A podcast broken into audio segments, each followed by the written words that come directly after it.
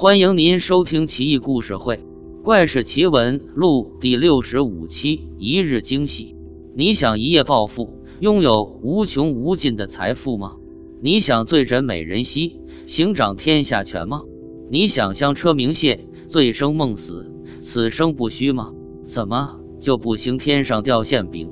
馅饼倒是有，不过且听下面这个故事。故事发生于大隋文帝开皇初年，在蜀地广都县有个名叫侯爵的小廉。这天因为要进城办事，特意起了个大早，揣了几个馒头，套上驴子，骑着往城中走去。自古以来，人到蜀地山峰险峻。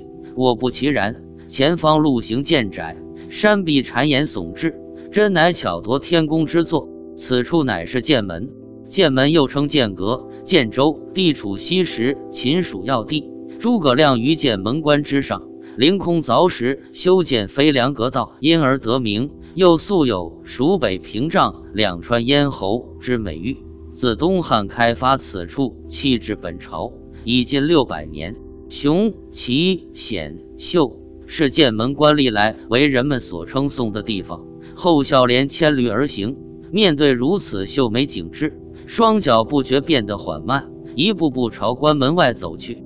蓦地，不远处有四块石头深深地吸引住了他的目光，却见那石头看起来有一股天然浑成之气，体积也如斗般大。侯孝廉见了，喜爱不已，连忙俯身抱住石头。吃力地放进驴背上的书笼。他有一帮志同道合的文人雅客，到时候可以坐下来一起品鉴品鉴。既然是好东西，任何人都会爱不释手，怕它突然消失。笑脸也如此。虽然这东西巨大，他也是担心。日头渐渐升高，火辣火辣的，笑脸热得差点要学犬吐舌了。脱下外衣，放在驴背上，急忙想个清凉去处。去把玩一下那块瑰丽宝物。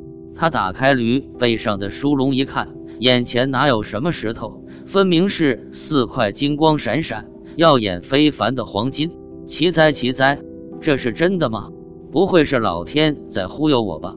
笑脸使劲揉自己的眼，没有眼花，又往自己脸上狂扇几巴掌，生疼生疼，还是不信，拿起一颗石子往驴脑袋砸去。驴吃痛的叫，他弯着腰四下张望。这么热的天，鬼才出来呢。他弯腰扯地上的草，闻了闻，的确有泥土芳香。那么手里这四块黄澄澄的金子，肯定也是真的了。他高兴地往前一扑，那驴躲闪了一下，他摔倒在地，驴腿一脚踏在他腿上，疼得他直咬牙。这下确定不是做梦了，天上掉黄金。竟然让我这个草民碰见，天了，真有福！还去办什么狗屁事儿呀？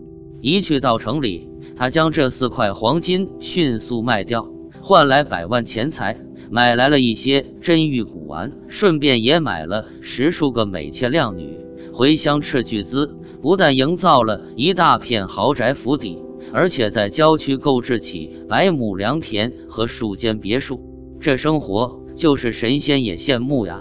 以往有人读了一辈子书，也考不出功名，自己一下子可谓实现了世子数辈人的梦，真是高兴呀！笑莲在梦中时常笑醒。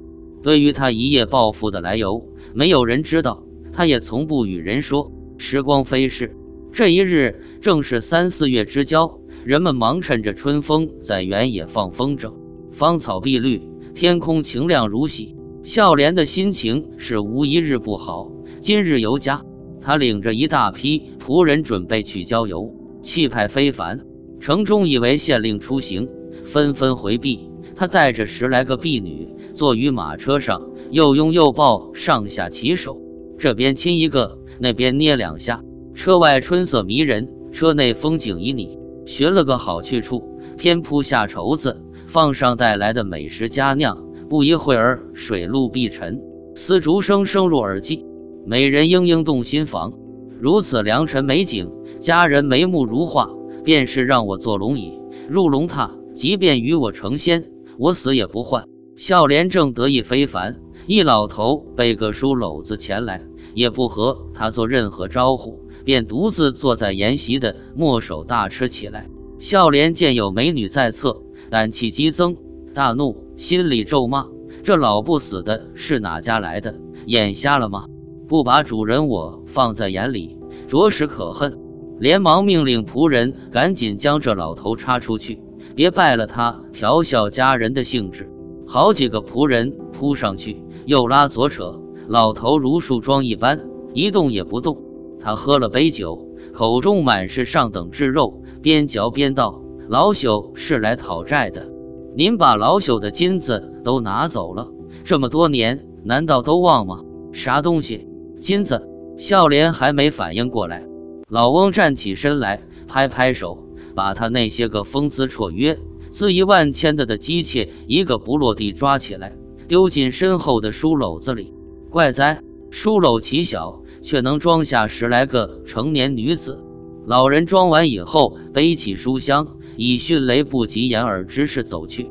孝廉惊愕不已，忙命仆人快马鞭去追。老翁行走如飞，转眼之间，人已杳迹。孝廉落寞不已，带着几个仆人回家了。从此，孝廉是一日不如一日。终于，家中田地及产业全部变卖，生活比以前更穷困，无法，只得经有人介绍，去外地做了一个小小的书吏。十余年后，他回乡，路经剑阁，心中是说不出的味道，不禁泪如泉涌。突然，他见到当年那个老头。正领着从他那里强掳的十余个姬妾，在官道上行走。他因为十余年的辛苦，才四十岁，两鬓已白，而那姬妾美目一如当年。老头气派极大，同仆比孝廉当年多数倍，前呼后拥，得意非凡。姬妾似乎看见了他，都掩嘴痴痴而笑。他追了上去，却没有追到。孝廉后来遍访蜀地。蜀人都言未见此老头，侯孝廉最终孤苦老去。